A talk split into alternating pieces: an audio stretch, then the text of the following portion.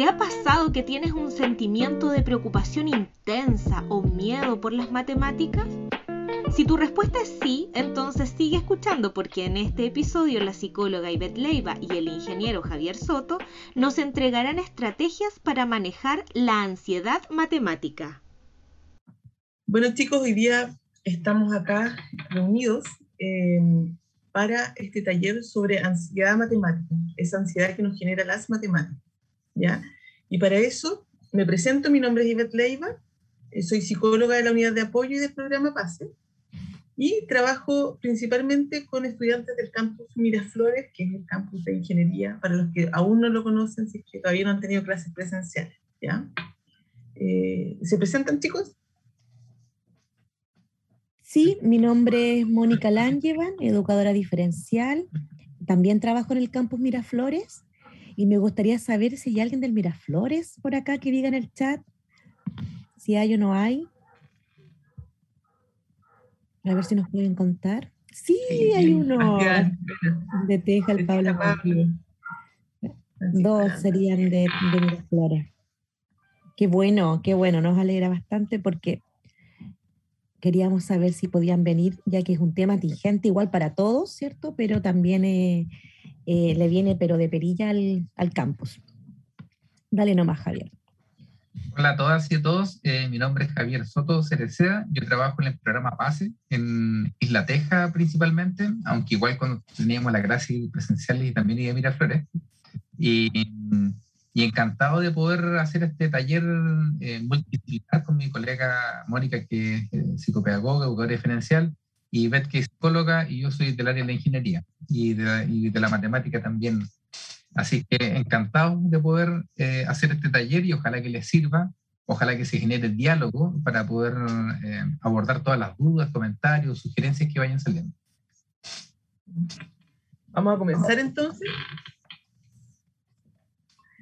Chicos, cualquier cosa, cualquier duda, pueden levantar la mano o escribir en el chat, ¿ya? Para que vayan haciendo sus preguntas, que vayan surgiendo. Y vamos a partir por entender primero qué es la ansiedad matemática, ¿ya? Y vamos a leer ahí una descripción que hicieron, que es un temor o tensión general asociado con situaciones que involucran interacción con las matemáticas. No sé si alguien ha sentido ese temor o tensión general con las matemáticas. ¿Alguien le ha pasado? Sí. Javier. Javier. Pablo dice sí. Sí. Y, y, esa sensación de temor, que es esa ansiedad, generalmente es un temor que no necesariamente es tan eh, racional, porque a veces este temor se vuelve tan grande que nos pasan un montón de cosas, un montón de sensaciones al enfrentarnos a las matemáticas, eh, que hace que esto se vuelva mucho más intenso, ¿ya? como que se crea un gran monstruo, por eso pusimos ahí el monstruo de las matemáticas, porque de verdad se vuelve algo más grande de lo que realmente es. O sea, a veces es un ejercicio, pero nosotros lo sentimos como, como que fuera un, gorila que viene caminando hacia nosotros eh, y, y, que, y, que, realmente nos genera unos síntomas a veces, unas sensaciones que son bien desagradables. ¿ya? ¿Y cómo se genera esta ansiedad matemática? ¿ya? esta ansiedad matemática se puede generar. Porque, por ejemplo, yo tenía una experiencia negativa asociada a las matemáticas.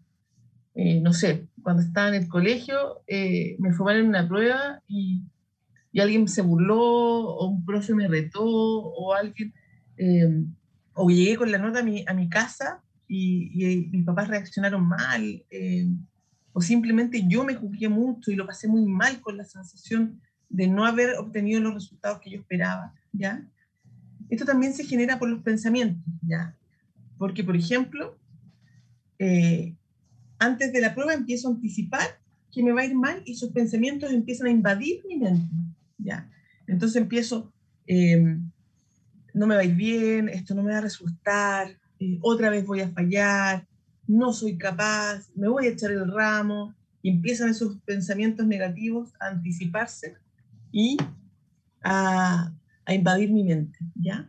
Y también pasa a veces por mi forma de ser, porque soy demasiado autoexigente y, por ende no me permito fallar, porque a veces también eh, no me valoro lo suficiente y rápidamente empiezo a juzgarme, me critico mucho, soy muy duro conmigo mismo, Eh, porque, por ejemplo, em, cualquier cosa en la cual no me resulta, automáticamente siento que es el fin del mundo, eso también pasa. Y siento que es lo peor que me puede haber pasado. Entonces tengo una interpretación, una sobreinterpretación de las experiencias. Entonces, finalmente no es una de estas cosas, a veces son todas. A veces no he tenido una mala experiencia, pero quizás porque no lo recuerdo, por ejemplo. ¿Ya? Porque a veces uno tiene esos recuerdos emocionales, que es haber vivido una experiencia negativa quizás en relación a una evaluación, y yo no la recuerdo, pero tengo la sensación como emocional. Entonces a veces me enfrento a la prueba y no entiendo por qué me pasa esto si nunca lo he pasado mal o nunca me había ido mal o nunca me había sentido así. ¿Ya? Entonces, toda esta mezcla de cosas van generando lo que es la ansiedad matemática, ¿ya? Ahí Esteban dice, mi ansiedad con los números fue porque en la básica mi profe no tenía mucha paciencia para explicar. Efectivamente. Y eso sirve harto. De hecho, ahí Javier está levantando la mano, así. Sí, sí no, más que nada reforzar eso, esa, esa idea. Yo estudié ingeniería igual y, comentábamos esto con mis compañeros. En ese tiempo cuando yo estudié no había unidad de apoyo. ¿eh? Así que ahora, bueno, hay, hay, hay, hay esa, esa, ese extra. Eh, lo comentábamos que la mayoría de nosotros habíamos tenido experiencias negativas cuando en la educación media o la básica el profesor nos hacía pasar a la pizarra.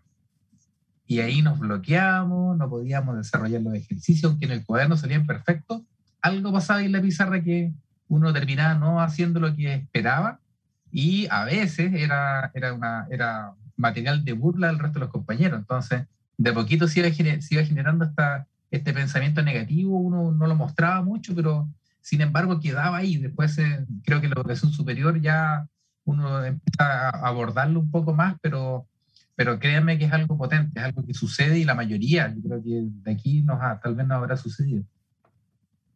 Yo les contaba igual a mis colegas que en, cuando yo estaba en el colegio, tenía una profesora que era súper buena onda, entonces cuando, cuando uno se sacaba un rojo, nos subía a la tarima y hacía que todas las compañeras, estoy hablando del primero cuarto básico, eh, nos gritaran ¡Bú! a los que se habían sacado rojo. Entonces nos avergonzaban. Entonces después el tema del el temor a equivocarse se vuelve mucho más intenso. Y de hecho muchas personas, por ejemplo, no levantan la mano, no preguntan cuando tienen dudas, justamente por eso, por miedo a ridiculizarse o que, o que alguien se burle o que alguien juzgue lo que están preguntando. Entonces es súper importante el tema de la experiencia.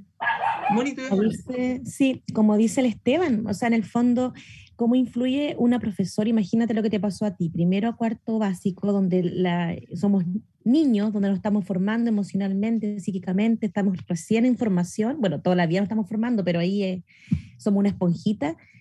¿Cómo eh, influyó para que quizás cuántas compañeras tuyas odian, ¿cierto?, el tema de, de, esas clases o recuerden, tienen un mal recuerdo de eso. Y también el darle tanta atribución a la nota. Porque el darle tanta atribución, porque te sacaste un rojo, no eres buena para esto, que pudo haber pasado muchos que estamos presentes acá, ay, me saqué un 3, un 2 en matemáticas, no, esto no es para mí. El darle tanto valor a la nota, ¿cómo puede, cierto, eh, influir en que si algo te gusta o te puede gustar o si tienes o no habilidades? porque si te hubiese tocado quizás otro profesor, esas habilidades tú sí los hubieses podido eh, florecer, ¿cierto? Pero lamentablemente a veces los profesores no, tienen como ese tino o esa, esa, ese lenguaje bien adecuado. Em, el Javier dice, Esteban, y eso te llevó posteriormente a no preguntar a la profesora cuando tenías dudas, a ver si... A mí me pasó. claro, a ver Esteban, si te pasó. A mí también me pasó. Mm. Sí. Y de hecho... Eh, Hay que hablar al Esteban. Sí. Esteban. Sí, eh, sí, obviamente. Eh, yo recuerdo que no me iba tan mal en matemáticas, pero me acuerdo que cuando me hacían pasar a la bizarra, la profe me colocaba mucha presión y si me equivocaba me hablaba de una manera muy golpeada. Entonces eso empezó como a, a provocar en mí una sensación de, de miedo hacia la materia. Y claro, y nunca tuve como, digamos, eh, la, la, personalidad para preguntarle directamente, porque me daba miedo equivocarme. Eso. Gracias a Esteban por, por contarnos eso, porque de verdad eso nos repercute, pero enormemente. Eh, de hecho, el que tú, por ejemplo, hayas hablado hoy día y hayas contado, es súper importante porque demuestra que si, si, es que no lo superaste totalmente, lo superaste bastante, porque eh, el hablar en público es una de las cosas que cuesta cuando tenemos profesores muy duros, o hemos tenido profesores muy duros. Entonces, eh, genial, genial escucharte. El tema es, y cuando pensamos en todo esto, aparece esa duda, si lo podemos controlar o no lo podemos controlar. No sé qué creen ustedes. Sí, sí, sí podemos controlarlo. Se puede controlar. Y para eso es súper importante entender un poco los procesos. ¿ya? Em, cuando uno tiene estas experiencias de pequeño o, o, a lo largo de la vida, uno va generando pensamientos y creencias sobre las cosas y sobre uno mismo. ¿ya? Entonces aquí nos encontramos con un montón de pensamientos que a veces cuando uno eh, tiene una mala experiencia, ¿ya? Y si lo asociamos directamente a las matemáticas, podemos decir cuando uno tiene experiencia, una mala experiencia directa con las matemáticas. Por ejemplo, no soy capaz, fracasaré otra vez, no quiero vivir esto nunca más, eh, es muy difícil para mí, siempre me dijeron que no podría y tenían la razón, o a veces yo mismo me digo, eh, no era, yo siempre pensé que no era capaz y lo confirmo con esto, ¿ya? No sirvo para esto, soy un perdedor, una perdedora, todos esos pensamientos que aparecen y que se forman a raíz de las experiencias que hemos ido viviendo, es súper importante aprender a identificar. ¿ya? Entonces sirve mucho como tarea cuando uno está en una situación estresante, poder escribir cuáles son los pensamientos, no en el momento, pero después, cuáles son los pensamientos que se vienen a la mente o antes de las pruebas o antes de que yo tenga que estar expuesto a, una situación estresante asociada a las matemáticas el aprender a identificar esos pensamientos puede ayudar a modificarlos después, ¿ya? Porque en el fondo, para poder empezar a controlar esto, lo más importante es empezar a cambiar estos pensamientos, ¿ya? Es súper importante aprender a cambiarlos. Pero ¿cómo cambiamos los pensamientos? Porque eso es súper difícil, sobre todo cuando nos agobian, cuando tenemos la mente con esos pensamientos que se llaman pensamientos rumiantes, que son los que no nos dejan avanzar y que dan vueltas y se repiten y se repiten en la mente una y otra vez. El cómo hacerlo lo vamos a explicar ahora, pero antes de eso es importante tener claro que el cambiar pensamientos me permite cambiar conductas. Eso hay que tenerlo súper grabado. Porque si yo tengo un pensamiento, por ejemplo, pienso que no soy capaz, eso va a generar una emoción en mí. Por ejemplo, tristeza, decepción, frustración o rabia, por ejemplo, y eso me va a hacer actuar de una determinada manera. Por ejemplo, eh, no yendo a las pruebas eh, o, enojándome en el momento de, tener que, los días antes de las pruebas, no sé si les ha pasado que uno anda como más irritable, anda más molesto, como que no quiere hablar con nadie, le hablan y uno anda tenso. Entonces, eso me hace actuar de una cierta manera, me genera una conducta por eso es súper importante eh, el aprender a cambiar los pensamientos, ¿ya? Porque eh, al cambiar mis pensamientos cambia la emoción y por ende cambia la forma en la que yo voy a enfrentar las cosas, ¿ya? Entonces le decía, ¿pero cómo cambiamos los pensamientos? Y la Moni me lo preguntaba adelante, ¿es cierto, Moni? Sí. no es fácil. No es fácil. Mira, el Javier tiene una cosa bien, bien dice, yo usaba uno, yo ocupaba, yo ocupaba uno. Claro, si otro puede, porque yo no podía poder. Me, mm. me inventé ese eslogan. ¿Cuál era el eslogan de Javier? Que si otro pudo, yo veía a mis pares, a mis pares de la, en, cuarto medio que tenían esto en ingeniería, yo para mí era imposible, porque decía, no, pues si yo estaba pánico en las matemáticas. Entonces eh, empecé a ver que otros que eran, que peor que yo matemáticas, estudiaron ingeniería y le iba bien. Yo entré después, porque yo no, entré al tiro a la, universidad. Y claro, me empecé a, empecé a cuestionarme, a decir, ¿por qué si otro pudo, que yo le enseñaba lo que poco que sabía yo, eh, ¿por qué él pudo y yo no? Era como eso lo que me empezó a, a crear un poquito más de, coraje y enfrentarlo. Eh, ahí está el tema de la motivación, que es súper importante, porque yo me acuerdo que tenía una, compañera, yo tenía una compañera de la U, eh, amiga, que eh, éramos tres amigas y dos estudiábamos, pero muchísimo. Y esta amiga llegaba una hora antes de la prueba y decía, explíquenme. Y siempre se sacaba mejor nota que nosotros. Ah, qué rabia. Entonces uno decía, pero ¿cómo? ¿Por qué? Y si yo soy capaz de enseñarlo, ¿por qué no soy capaz de aplicarlo? Entonces ahí uno hacía cuestionarse y cambiar un poco la estrategia eh, Claro. y modificar la, la conducta, porque en el fondo no es frustrarse con eso ni molestarse con la otra persona, sino que es generar Mm. nuevas estrategias. ¿Ya? ¿Qué está pasando? Oye, mira, la Javiera dice que a ella siempre le sucede eso, de lo que tú estabas hablando hace poquito, de quizás uno anda más irritable, ¿cierto? Dice, tenemos controles de martes a viernes en Vetera, cuesta caleta, dice, como el tema de cambiar esos pensamientos, de cómo ir haciéndolo. Sí, yo creo que, y de hecho es una de las cosas que vamos a hablar hoy día, porque la idea no es solamente contarles cómo es o cómo, cómo pasa esto de la ansiedad, ¿ya? La idea también eh, es que podamos entregarle algunas técnicas y algunas estrategias para poder manejar, ¿ya? Eh, es importante, primero, entender el cómo se genera la ansiedad para que ustedes también se den cuenta que a veces nos sentimos de una manera distinta o extraña y no sabemos qué es la ansiedad. Así que si vamos en el paso a paso, vamos a ir entendiendo, entonces lo vamos a aprender a, a- a identificar y por ende es más fácil controlar cuando uno sabe lo que es, que lo que me está pasando, por ejemplo, es ansiedad. Y dentro de las estrategias está el tema de la organización. Entonces, cuando uno tiene mucha presión, yo creo que ahí es súper importante como ser extremadamente organizado, pero cuesta manejar los pensamientos, ¿cierto? Entonces, por ejemplo, cuando yo pienso, no soy capaz o no voy a poder, es súper importante analizar y la forma en la que uno cambia los pensamientos tiene que ver con empezar a identificar si no soy capaz en todo o en algo puntual. Eso es lo primero. Empezar como a desgranar un poco esto y decir, ok, no es que no sea capaz en la vida, sino que no soy capaz, no sé, en el ramo de álgebra. En ese ramo no soy capaz.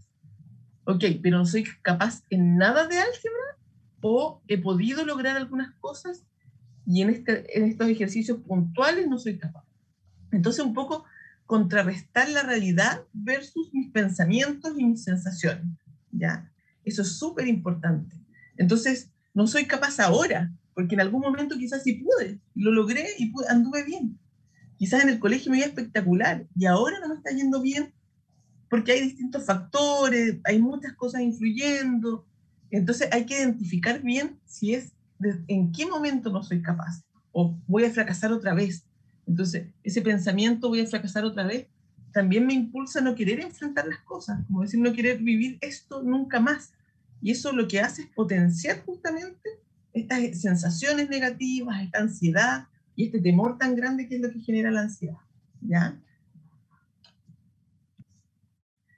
Y aquí hay un, un, un- un círculo, no es círculo, es como una nube, Drama. eh, claro, un diagrama que, que muestra un poco cómo se va generando esta ansiedad. ¿ya? Aparece, por ejemplo, en la situación estresante, que es una prueba de matemática, por de cualquier tipo de matemática, ¿ya? Aparece eso, inmediatamente surge una emoción, ¿cierto?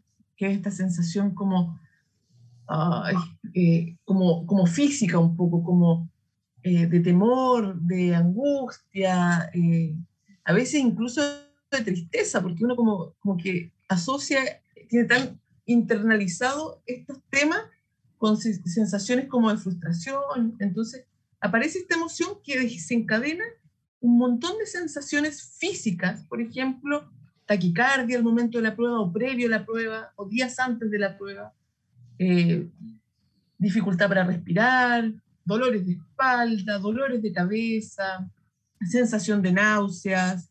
Hay gente que incluso le genera vómitos, ¿ya?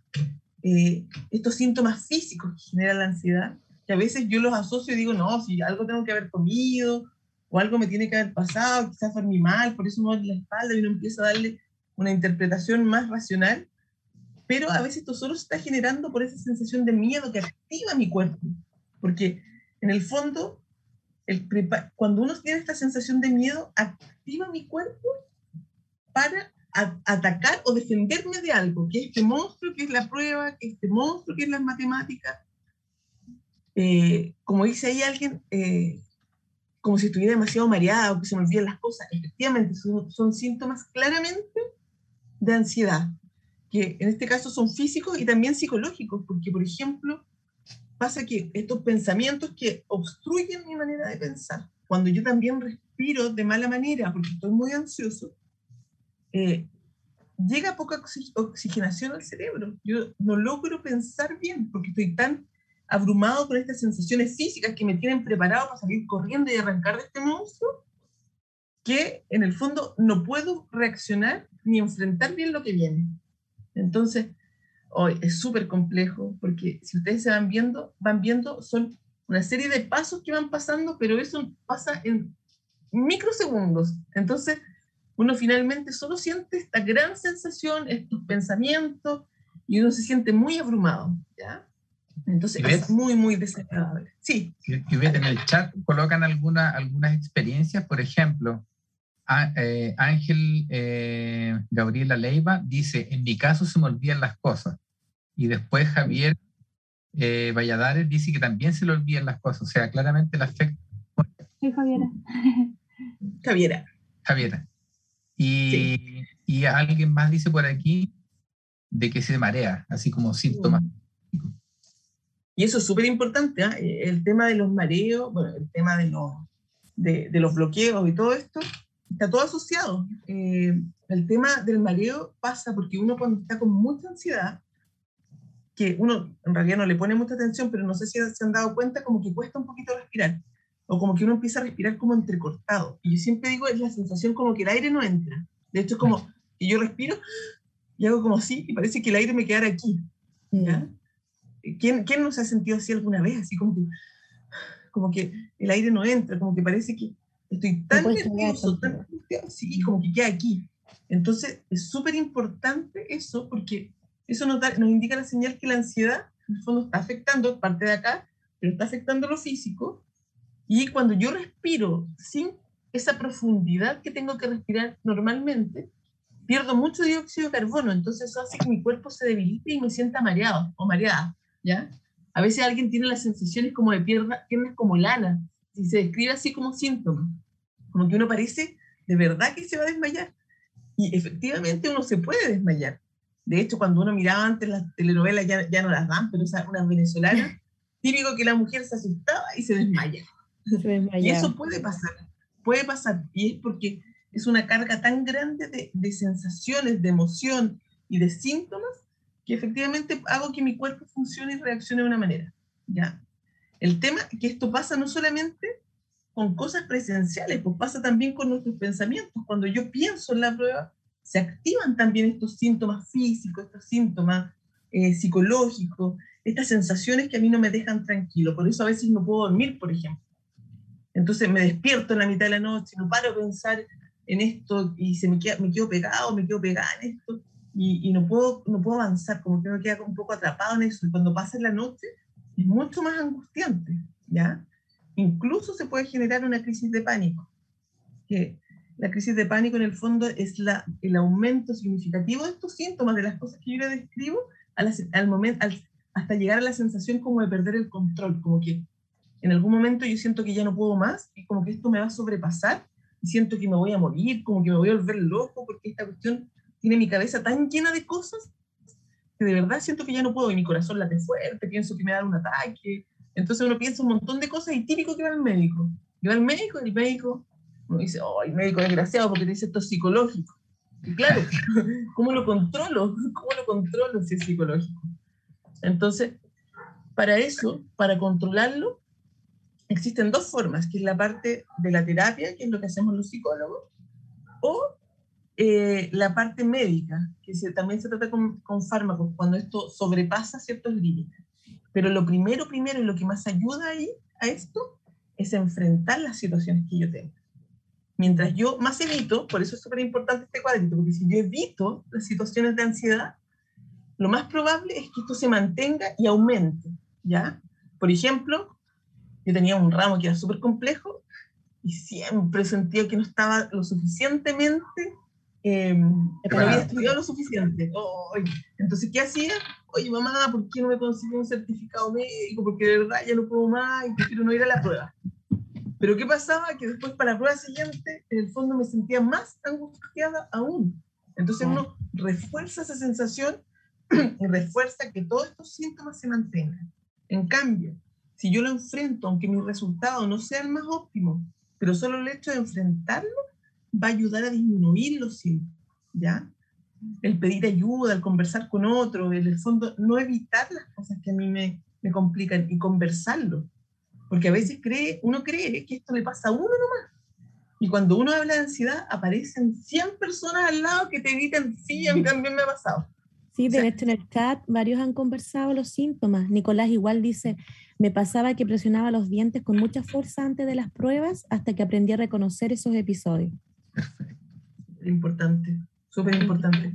Por eso, chicos, es importante que entiendan un poco cómo se da todo esto, porque el entender cómo esto funciona ayuda a controlarlo.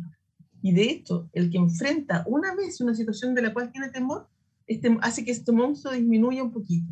Lo enfrenta una segunda vez y otro poquito. Es como cuando uno va al colegio el primer día de clases de la vida y uno está, no puede dormir porque quiere que llegue ese primer día de clase, pero a la vez siente un poco de miedo y uno tiene esa sensación como un poco ambigua, pero después de que uno lleva dos años yendo a clases, nunca en la vida va a sentir de nuevo ese temor por ir a clases, como que eso disminuye. Es la, el experimentar las cosas hace disminuir la ansiedad.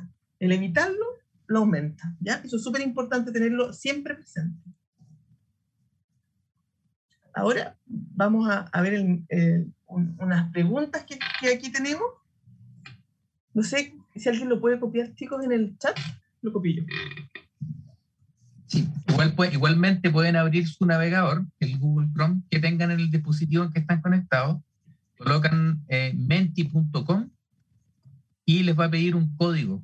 Ese código es el que está en blanco, el 4706-220.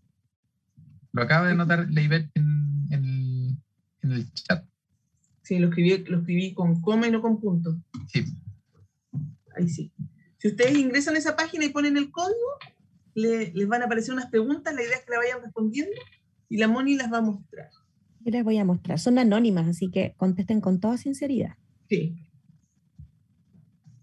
dejar de compartir? Ya. Todos tienen el código, ¿cierto? Ya.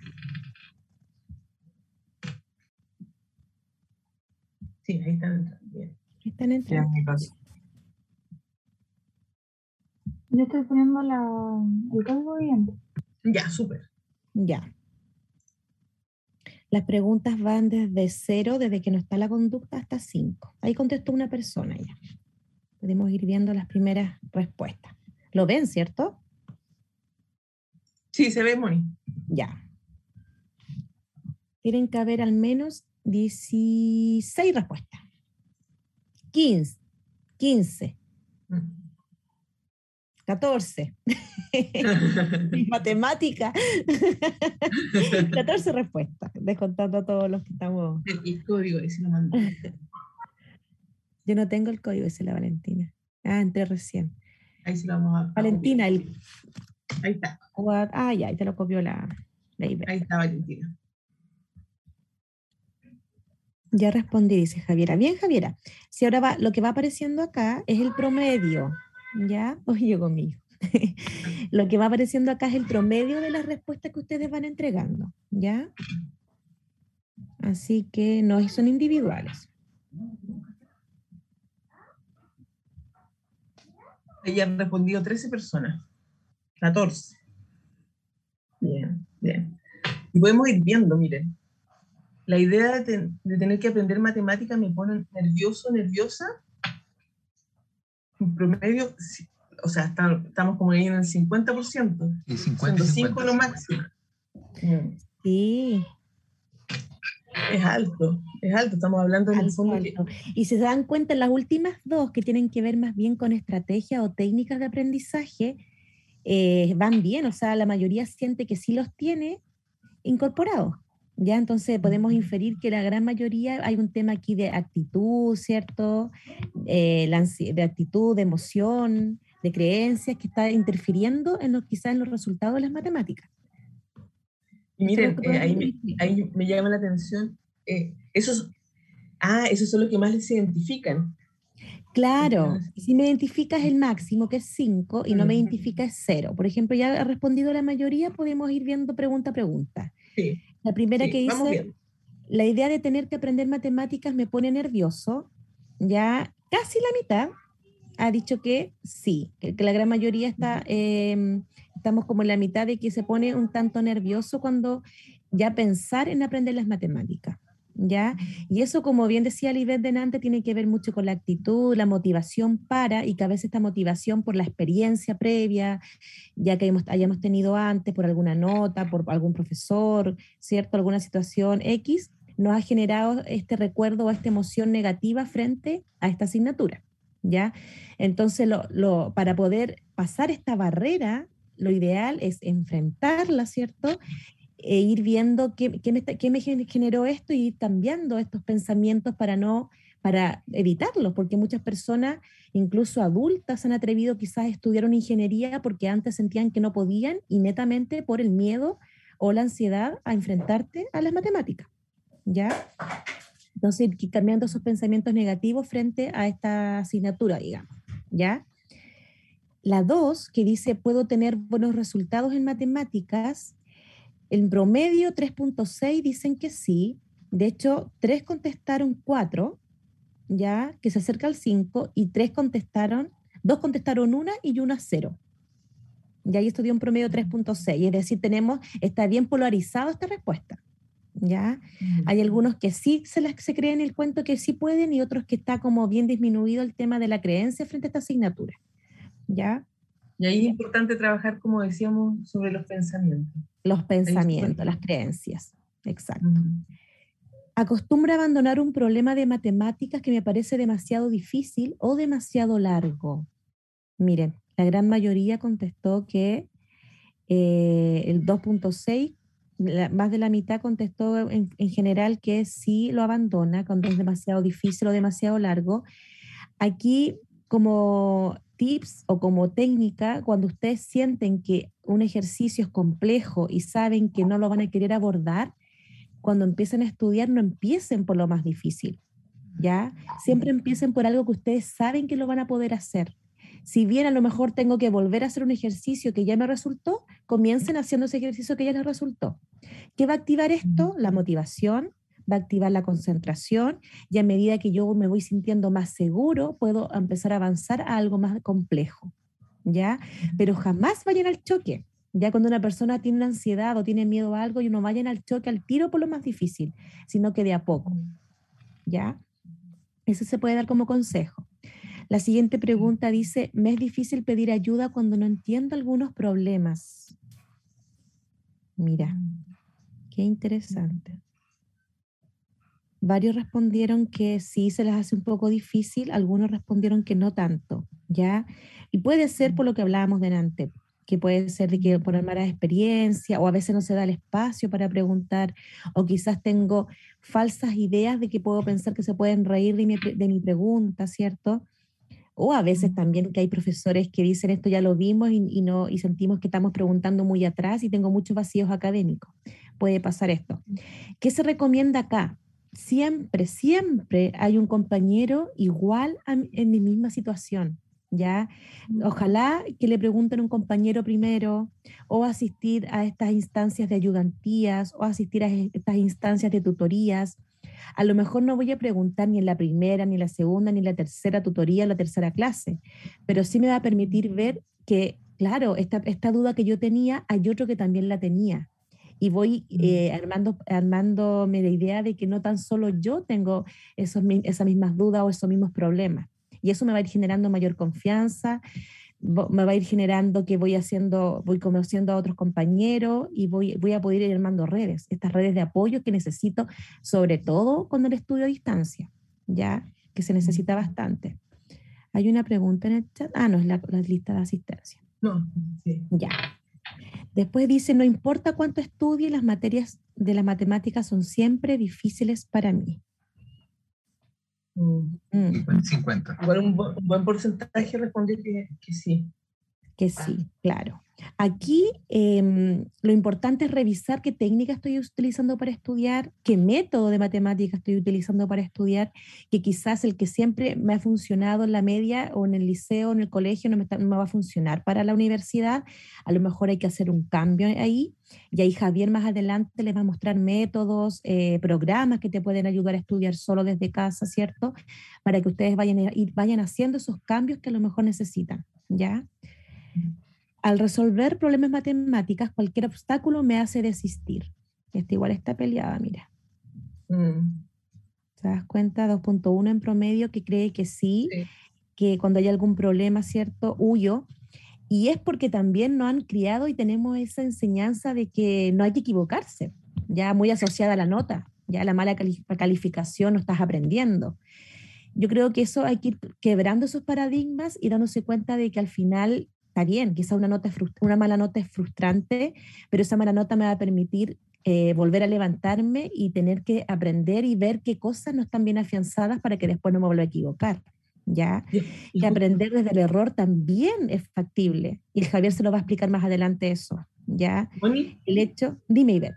Sí, y justamente eh, el desistir, cualquier obstáculo me hace desistir, es evitar, es evitar. es lo que hablábamos delante.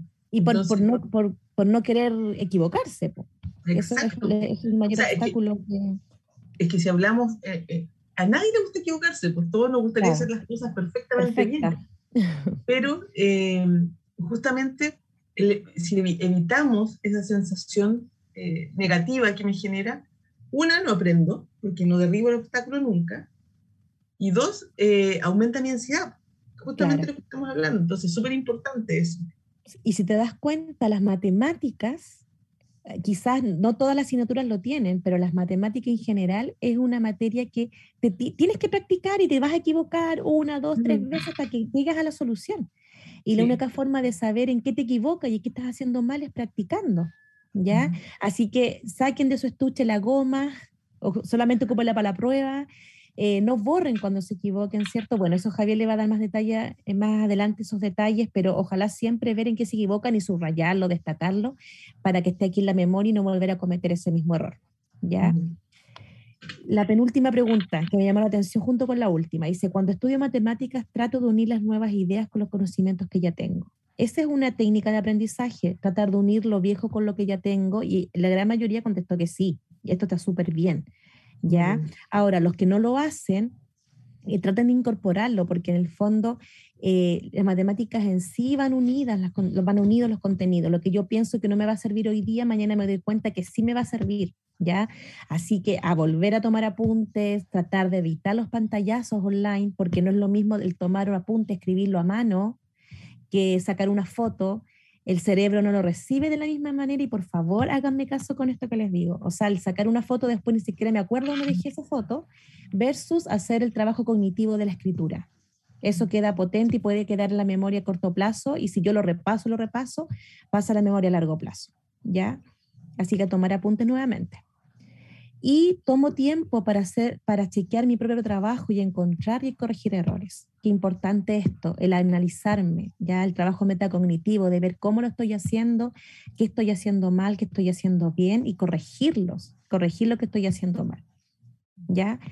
Gracias por responder estas preguntas, por ser tan sinceros y, y ahí podemos ir viendo que quizás no es que yo sea totalmente malo para algo, sino que quizás hay cosas que son cotidianas que puedo ir cambiando. ¿Ya? Así que, bien. No sé si hay alguna pregunta, alguna duda por el chat, que haya algo que no haya quedado muy claro. ¿O todo quedó clarito? ¿Sí? Ya, sigamos entonces. Chicos, eh, vamos a ver ahora una serie de, de consejos. Algunos los, los abordó Mónica, hay otros que los vamos a complementar acá. Eh, voy a ir punto por punto y luego vamos a pasar algunas técnicas. Estos son consejos, que no, no, es lo, no es lo mismo que una técnica, es muy parecido, pero eh, pueden guiar un poco el camino, depende el, el grado de la de, de, de ansiedad que tenga. No están en orden, no es que tenga que cumplir desde el 1 hasta el 12, sino que puedo elegir alguno que me haga sentido y probarlo y ver cómo me resulta, y si no puedo cambiar a otro. ¿sí? Esa, es la, esa es la idea de poder plantear esto. Eh, en el punto 1 aparecen las mnemotecnias. ¿Alguien ha escuchado hablar de las mnemotecnias? los que han estudiado matemáticas, por ejemplo, la regla de signos, a mí me la enseñaron con una, una canción, menos por menos de más, más por menos de menos. También uno puede utilizar palabras claves, por ejemplo... Em, Ese del hipo, hipo, que me acuerdo algo de hipo, sí, Sí, hay una igual. Hay otra de la integral, una vaca vestida de blanco y el de la, de la, de la integral por su Sebastián te dice aquí la vaquita. ¿Cuál? La vaquita te dice. La vaquita, esa, una vaca vestida de blanco. Es un clásico, es un clásico. De hecho, esa integral siempre sale en una prueba, así que está demostrado que las mnemotecnias son, son instrumentos súper potentes a la hora de memorizarme, por ejemplo, el formulario. Mientras uno más avanza en las matemáticas, estos formularios se van haciendo más robustos. A veces no caben en una hoja. Por ejemplo, las entidades trigonométricas son muchas, o la, la forma de resolver una, una derivada, o las la, formas de integración son muchas hojas. Entonces, es poco probable que me las aprenda de manera súper em, espontánea si no uso alguna técnica. En el punto 2 dice intentar pensar en, en, las operaciones verbalmente. Esto, esto significa que cuando yo estoy haciendo un ejercicio matemática, ojalá ir verbalizando lo que voy haciendo. Cuando yo soy capaz de verbalizar algo que estoy aprendiendo, es porque lo que estoy viendo valga la redundancia, lo estoy estimulando visualmente y muscularmente al hacerlo, al hacer un ejercicio, pasa por todos los circuitos neuronales que tengo dentro de mi cerebro. Y soy capaz de transformarlo y adecuarlo en mis propias palabras. Entonces, estar haciendo ese ejercicio cuando estudio en solitario es súper útil porque estoy forzando a mi, a, mi, a mi sistema o a mi forma de aprender que haga todo el recorrido. Y eso es. Y también ayuda a, esta a esta respiración entrecortada. O sea, si yo estoy respirando entrecortado, no voy a poder hablar correctamente. Entonces me esfuerzo a tener un ritmo, ¿vale? Eso es súper súper útil, es recomendado por la literatura y yo también lo he probado y visto en otras personas que también les resulta. Eh, en el punto 3 dice mentalidad fija y mentalidad de crecimiento. Ese es todo un ámbito de la, bueno, la, podría explayar, es otro tema para otro taller. Podemos acotar de que, de que la mentalidad fija básicamente es cuando uno, por ejemplo, trae un método de, de, aprender matemática, una metodología, una técnica desde la educación media, y lo que dice Mónica dice, y uno cree que le puede resultar en la educación superior. Eso, apegarse a eso, a pesar que uno le está yendo mal en matemática y no está resultando, y aún así seguir apegado a ese plan, es tener una mentalidad fija, ¿vale? Porque uno debería probar con otras instancias, con otras soluciones. Eh, por ejemplo, venir a este tipo de talleres, revisar el resto de los talleres que hay en el IGTV de, la unidad de apoyo, donde hay otras técnicas que se pueden ocupar. Eh, buscar en Google, ocupar las redes sociales, ocupar las redes con mis compañeros y ver cuál le está resultando a quién y poder replicar. Eso es tener mentalidad de crecimiento. Abrir a nuevas posibilidades y, y en el, otro y ver si es que me resulta. ¿sí? En, en realidad es romper viejos paradigmas y, y, poder eh, experimentar nuevos. Está bien. Respecto a eso, sí, me puedo explayar mucho, pero es súper importante tenerlo en consideración porque a veces eh, vemos que las cosas no están resultando de una manera y digo, no, las cosas no me resultan, así que me rindo, así que no soy capaz, no puedo, no puedo. Y eso hace que yo me vuelva como un espectador de la vida, como que yo miro en el fondo, puta, no me resulta, así que me sigo, intentándolo de la misma manera y no, no genero ningún cambio, ¿ya? Es importante ser actores de su vida. Entonces, eso significa generar cambios constantemente y buscar la forma de adecuar las cosas para que la vida me resulte como yo quiero encaminarla, ¿ya? Y eso en las matemáticas es súper claro, entonces hay que intentarlo, hay que eh, hay que buscar nuevas formas, siempre. Eso también es inteligencia emocional, ¿ya? Entonces, pero por otro taller vamos a ver inteligencia emocional. Sí, bueno, eso igual obedece al, al, a cómo hemos sido educados en la educación media. Acuérdense que pasamos 12 años sentados de manera pasiva en la mayoría de, la, de los casos, recibiendo información. Luego entramos a la educación superior y nos dicen todo lo contrario. Oye, ahora tú hazte responsable de aprender lo que yo te estoy planteando desde el punto de vista académico. Entonces se quiebre como que cuesta un poco y por eso es eh, es súper atingente a poder hablar de este tema de lo que habla Lilith, la inteligencia emocional, eh, la mentalidad de crecimiento versus la mentalidad fija. Están invitados cordialmente para un próximo taller de, de, esa, de, ese, de ese tema. En el punto 4, que ya lo nombró la, la, Mónica, es partir siempre de lo que sé, a, a, acercarme un poquito a lo que se me hace fácil a lo que se me hace más difícil. Es como, es como no es bueno tener altas expectativas cuando eh, me enfrento a la matemática. No me, voy a, no voy a sentar a hacer un ejercicio súper complejo y forzarme a ello porque lo más probable es que me tope de lleno con la frustración y desista.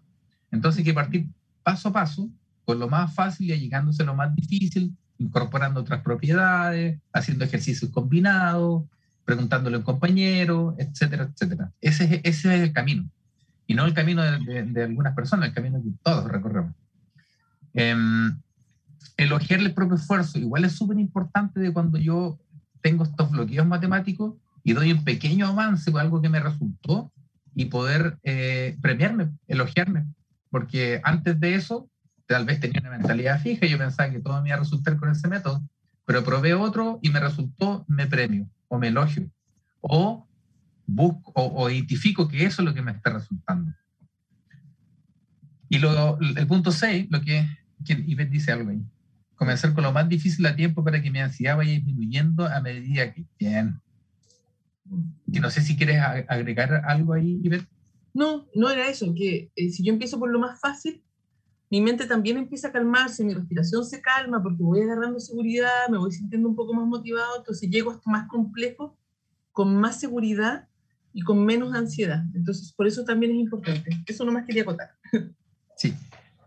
Gracias, Ivette resignificar el error, que ya lo, lo, lo vio la, la, la, Mónica, es importante, sobre todo cuando traemos o nos dan, vamos dando cuenta en este camino doloroso del primer y segundo año de universidad, cuando tengo ansiedad matemática, de irme dando cuenta de que eso, cuáles son mis vacíos académicos. Siempre hay vacíos académicos, siempre hay algo que no presté mucha, la suficiente atención en la educación media, de repente hay otras cosas que no me las enseñaron, ahora en los últimos tiempos tan agitados han habido movilizaciones, ha habido pandemia, estoy seguro que lo, los currículums y los, los, contenidos nos han pasado todos, entonces uno llega, se enfrenta a álgebra eh, y resulta que trae vacío en aritmética, luego pasa apenas álgebra, se enfrenta con cálculo, y cuando está en cálculo 1 se da cuenta que no, no tiene, tiene vacío en álgebra, pero cuando está en cálculo 2 se da cuenta que tiene vacío en cálculo 1. Eh, es importante, súper importante ir abordando los errores, ¿vale? ¿Por qué? Porque nos permite ir haciéndonos cargo de nuestros vacíos, vacíos académicos. Y si no tengo la herramienta para poder abordarlo, entonces le pregunto a un compañero, busco un tutor, busco una persona con más experiencia que me enseñe. ¿sí? Es súper importante abordarlo. En el punto 7, la persistencia, el practicar, practicar, practicar. Es, la, es, es el, el, la, el, el, martillo de Thor, la práctica para la matemática. Si puedo tener la mejor actitud del mundo, puedo ser el, la persona más positiva, puedo tener la inteligencia emocional más desarrollada, pero si no me pongo a practicar con un lápiz y un cuaderno, nunca voy a poder eh, eh, trabajar la habilidad de resolver ejercicios matemáticos. Lamentablemente es práctica. ¿sí? A mí me gusta, así que afortunadamente me encanta la matemática. Después que lo odié, ahora, ahora me encanta. La recompensa y autocuidado lo mismo que, el, que, lo anterior, premiar los logros, cuando me venir una prueba, premiarlo, porque hay harto esfuerzo detrás, tal vez tuve que derribar varias barreras, eh, abordar harto, hart, hartas estas etiquetas que mostrarle al comienzo, y eso es plausible, eso hay que premiarlo, uno se tiene que premiar. ¿Y, y, y por qué? Porque potencia la, el pensamiento positivo, pues esto que venimos hablando todo, el, todo este taller, que estos pensamientos negativos, esto que andan derrumiendo, tiene que cambiarlo de alguna forma por, por, por, pensamientos positivos. Y cuando tengo un logro, es un hito importante de poder, de poder eh, sacar a flote y, mostrarlo y contarle al otro. Eso es súper importante. Y ver, ¿tú de, hecho, de hecho, el tema de los pensamientos positivos, como a veces nos cuesta tanto como modificar los pensamientos que traemos, es súper importante eh, a veces escribirlos, ponerlos atrás del computador, si, si están en clases online, pegarlo en alguna parte, porque uno sin querer los va incorporando a pesar de que suene loco, pero si yo pongo soy capaz, yo me voy a acordar de eso y, voy a, y eso va a potenciar mi motivación, va a potenciar las ganas de hacer las cosas. Y a pesar de que a veces las cosas no resulten, porque en la vida no todo resulta, eh, es importante entender que a veces hay que caer para aprender, lamentablemente. O sea, las personas más cultas, con mejores experiencias, los que escriben los mejores libros, han vivido un montón de situaciones. O sea, el que tiene la vida así muy pavimentada, el camino muy pavimentado de vida, eh, no siempre tiene tantas estrategias y de hecho cuesta más superar los errores cuando uno no se ha caído alguna. ¿Ya? Sí, yo, yo, a mi hermano me acuerdo que pegaba las pruebas de, de siete, de seis para arriba, las pegaba en su, arriba de su cama. Las tenía en un sobrecito y las colocaba ahí. Y esa era su motivación. Así que te creo, yo no lo hacía porque a mí no me dan premios, las dan todas mi hermano.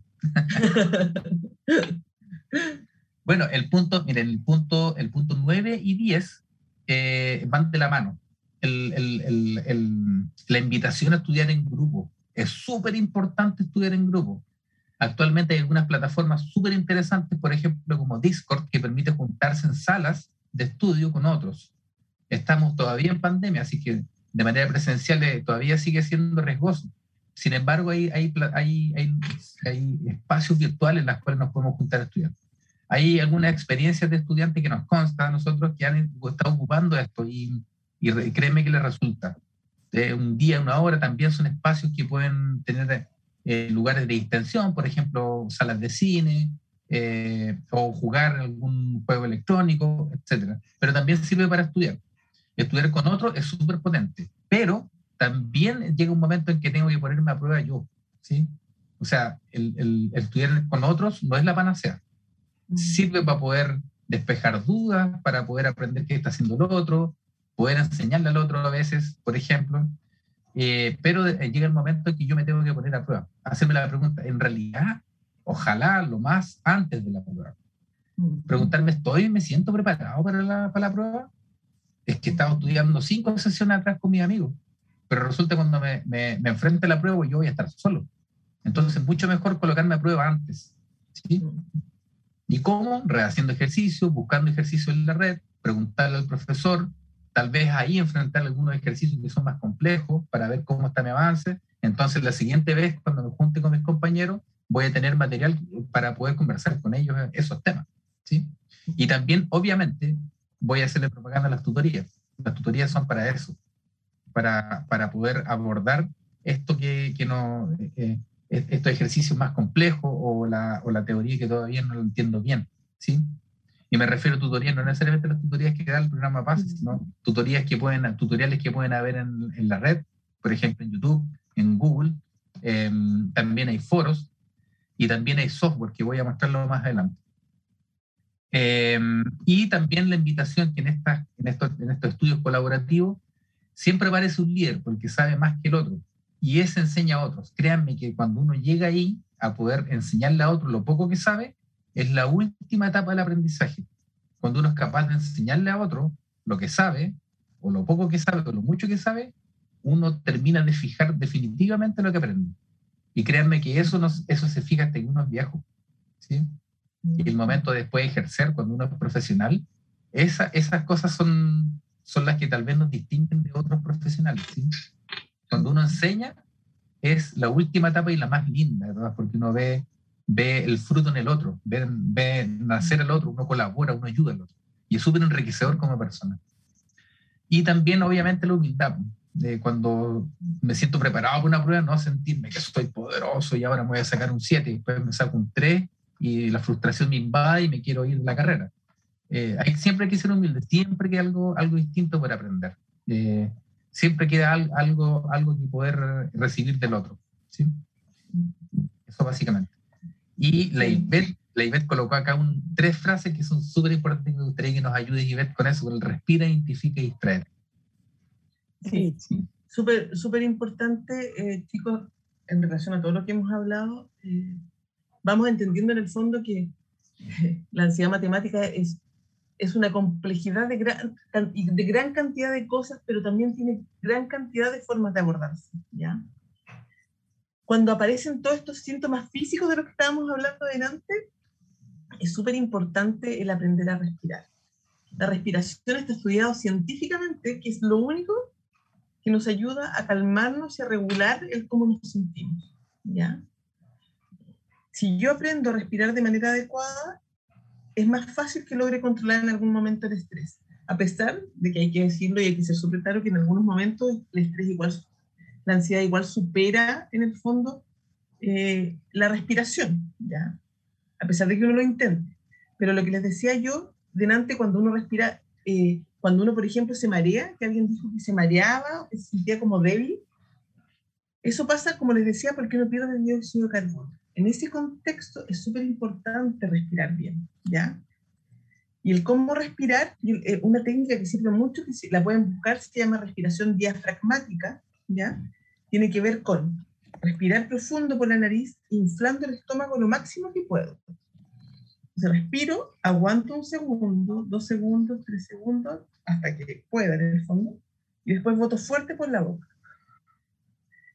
Pero cuando eso no es suficiente, es importante el, em, el aprender, eh, o sea, cuando por ejemplo, a pesar de que estoy respirando así, me sigo sintiendo mareado, es importante, por ejemplo, no sé si lo han visto en series o en películas, cuando respiran en una bolsa de papel, eso lo hacen porque como yo pierdo tanto dióxido de carbono y me mareo, mi cuerpo se desequilibra, el respirar en una bolsa de papel me permite respirar mi propio aire. Y recuperar ese dióxido de carbono que yo perdí. ¿ya? todas las técnicas de respiración son efectivas para el manejo de ansiedad. Pero he conocido gente que me dice, trato de respirar, pero me pongo más ansioso, más ansioso. Entonces, es importante también el distraerse.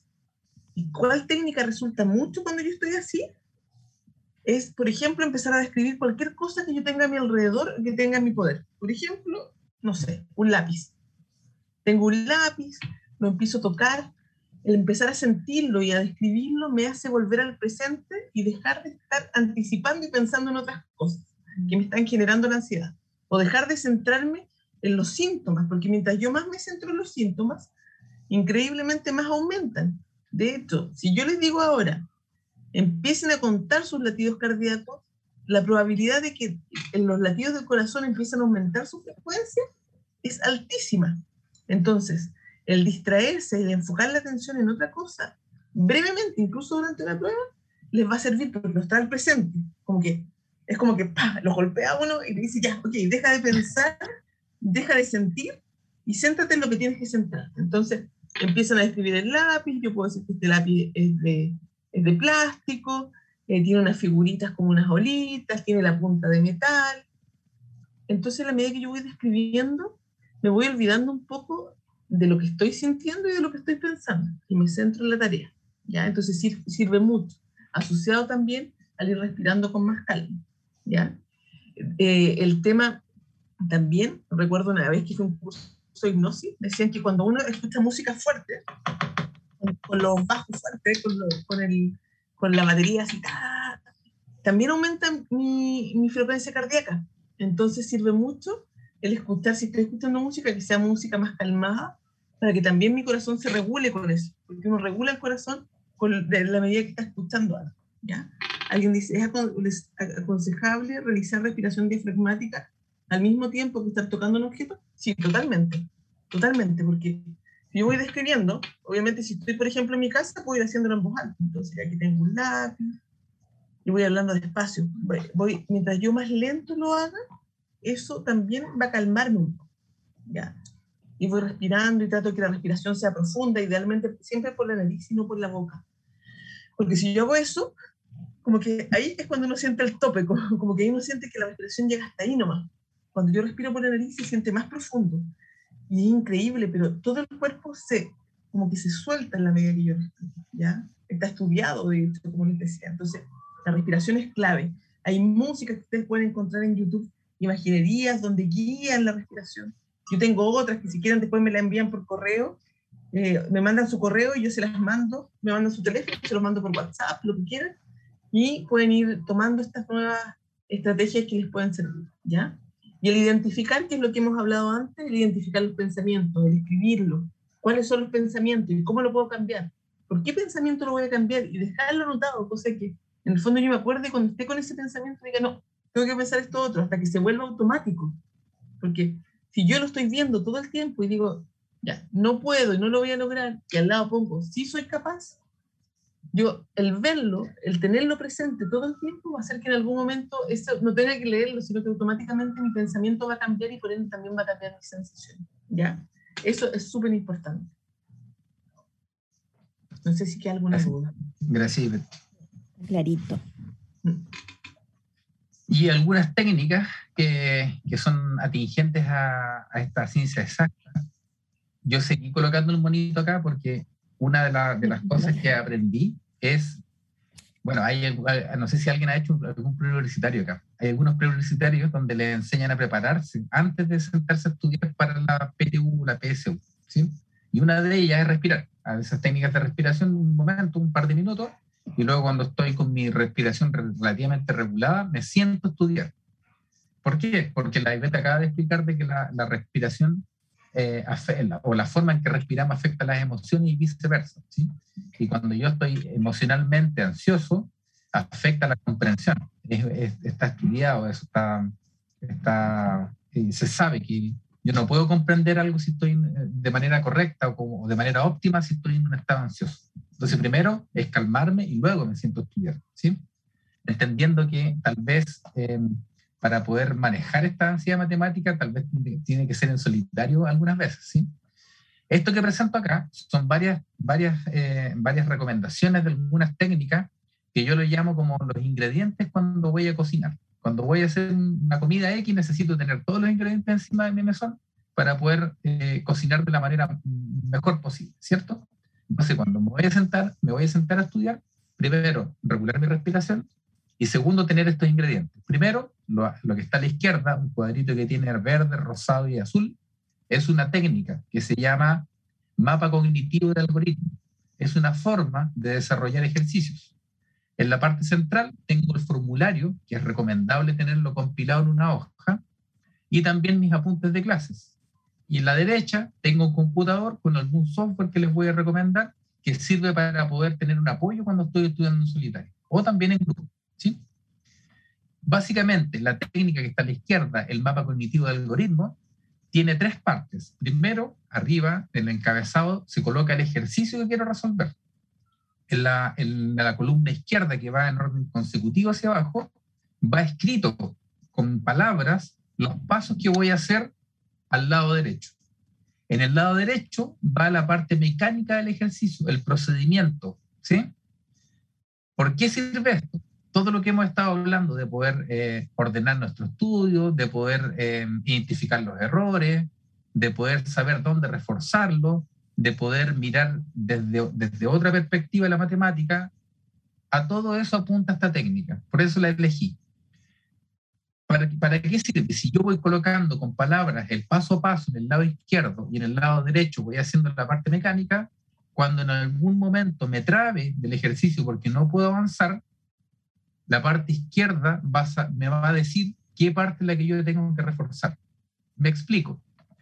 Eh, pasa muy a menudo que uno en clases aprende los procedimientos. Es lo primero que uno aprende cuando está en clases.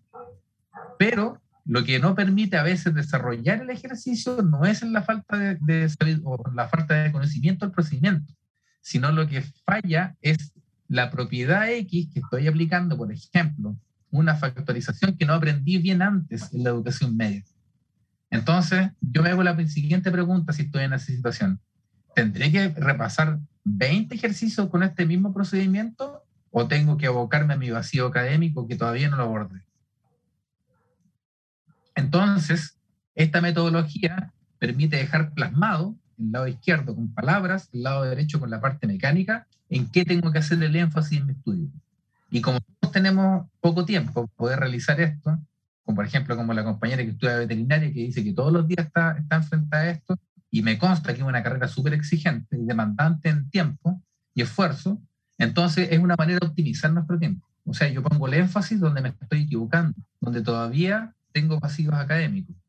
Lo otro que se recomienda es que cuando termino la parte mecánica del lado derecho, tomo el resultado y lo coloco en la ecuación original y me tendría que dar las igualdades matemáticas. Si no está sucediendo eso es porque me equivoqué en algún paso. Y como lo noté claramente al lado derecho, sé en qué paso me equivoqué, lo puedo consultar. Ahora, no es aconsejable hacer los 60 o 80 ejercicios de la guía con esta metodología, pero basta con que la haga algunas veces para que yo vaya entendiendo o, mi cerebro se va adaptando a este hábito de, colocarle palabras a la parte mecánica del ejercicio. Eso es por un lado. Y lo otro es que lo estoy asociando al lenguaje igual.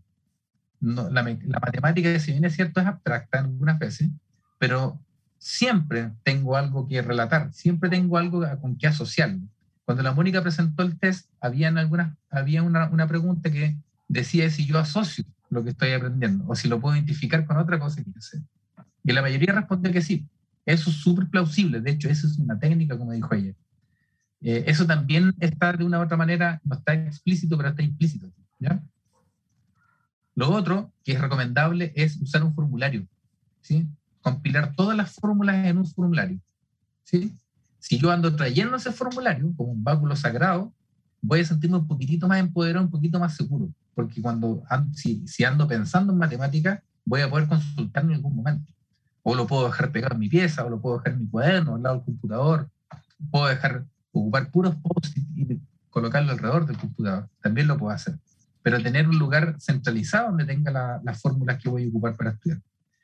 Y el centro donde aparece el método de Cornell, lo que se aconseja es tener un apunte. ¿sí? O sea, lo que dice la Mónica de tomar una foto a la pantalla va totalmente en contra. Yo lo refuerzo lo que dijo la Mónica. Chicos, tomen apunte.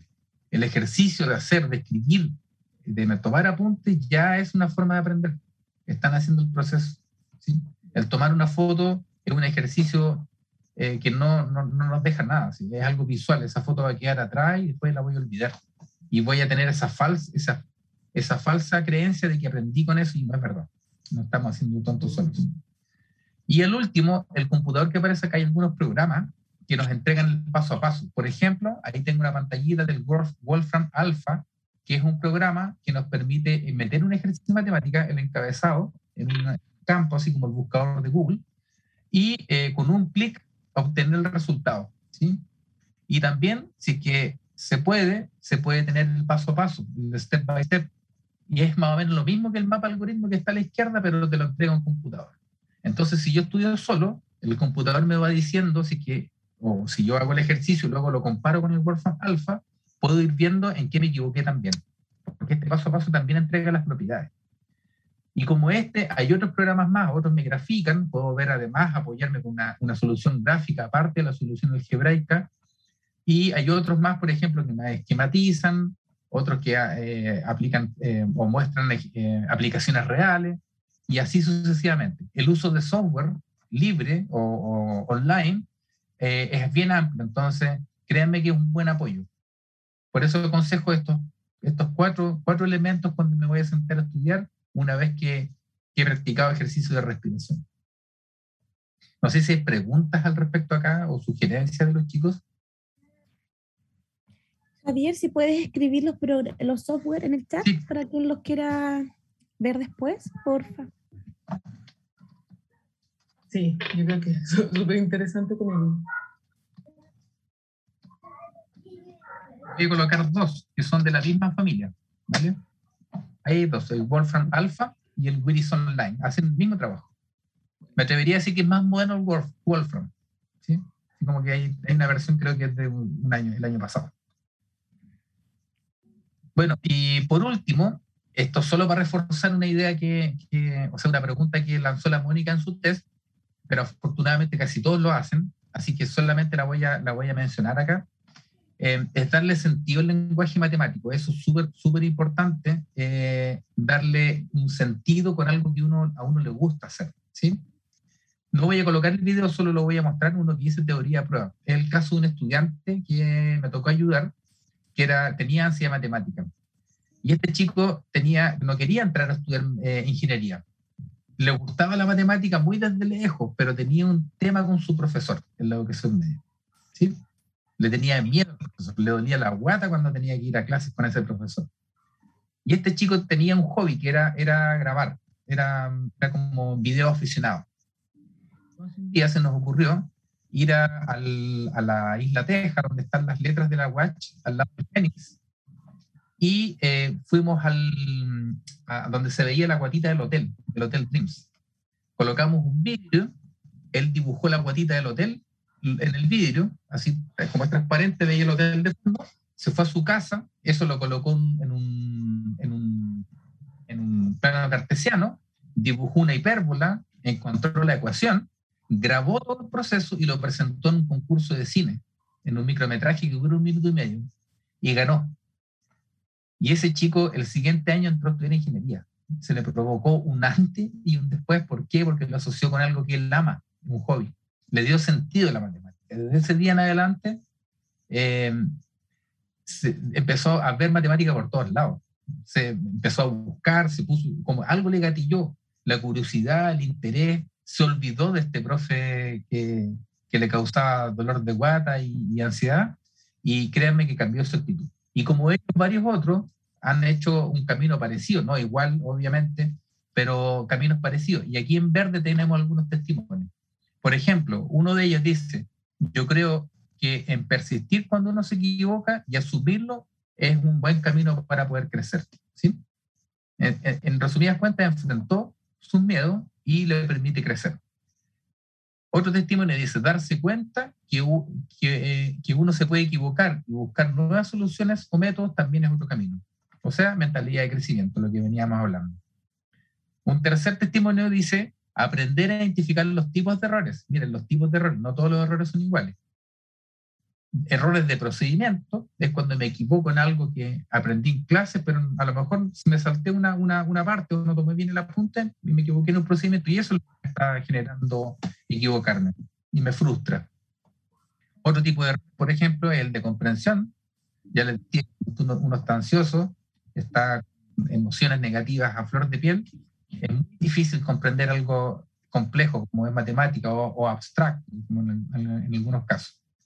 Y también lo que tiene que ver eh, con la precisión del cálculo. A veces mm, estoy bien en todo, lo único que estoy haciendo es calcular mal. Ese, es el error más fácil, digamos, de todo, porque solamente... El típico cambiar los signos. Claro, exacto, como cambiar los signos. Y no es que mm. matemática, sino que me he olvidado de los signos, o tal vez me confundo. Tal vez ahí es mejor anotarlo y pegarlo en alguna parte en, visual donde queda la vista en la, en la pieza o en la habitación. Y por último, tener un grupo de estudio y cooperarnos es fundamental. Aprender de los pares o compañeros y cuidarse y alentarse mutuamente. No, creo que no es una buena receta tener ansiedad, quedarse callado y encerrarse. De hecho, de hecho, siempre recuerdo y cuento esta experiencia de una estudiante que vi hace un par de años atrás, que mm, eh, le generaba mucha dificultad el estudiar sobre todos los ramos de matemáticas y eh, hizo un grupo de personas que estaban pasando por lo mismo, eran como cuatro amigas que se empezaron a juntar y se ponían como meta tratar de avanzar juntas, entonces de ir al día juntas, entonces luchaban y se esforzaban por el equipo.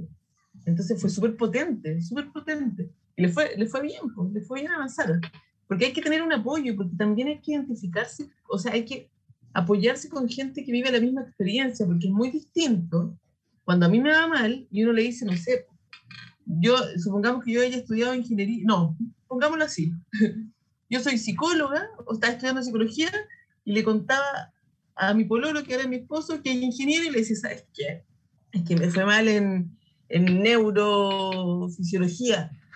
Y él, dale, si no, no es tanto, dale, pero él no tiene idea de lo que yo estoy viviendo, él no tiene idea de lo complejo que era. Y solamente aquel que vive lo mismo que uno entiende realmente, es mucho más fácil como hablar en el mismo lenguaje y poder apoyarse en eso, porque cuando te dicen, no, tranquilo, si vas a poder, a veces también es una carga cuando los papás te dicen, no, no importa que te hayas echado cinco ramos, si sabemos que tú puedes, y tú dices, ay, no, ¿y cómo lo hago ahora para demostrarles que sí puedo? Eso se vuelve súper agotador, súper agotador.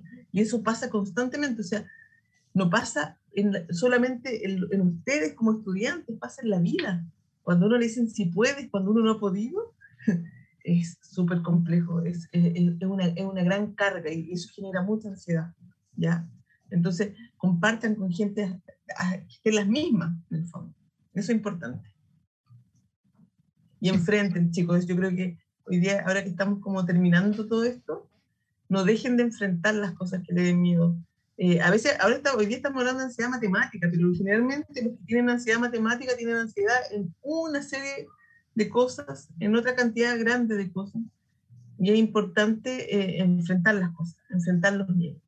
O sea, si yo hoy día choco en auto y, y decido no subirme porque me da miedo volver a chocar, eh, en el fondo, cada vez que tenga que eh, tener la presión de tener que manejar nuevamente, esto va, va, a ser más grande, va, aumenta la sensación. ¿ya? Por eso uno tiene que hacerlo al tiro, no, dejar, no postergar las cosas. Porque si no, uno rumea, los pensamientos siguen ahí dando vueltas, entonces uno, uno no avanza. Así que eso, respecto a la ansiedad matemática y todas estas estrategias que están pero espectaculares. Y hemos llegado al fin. Sí.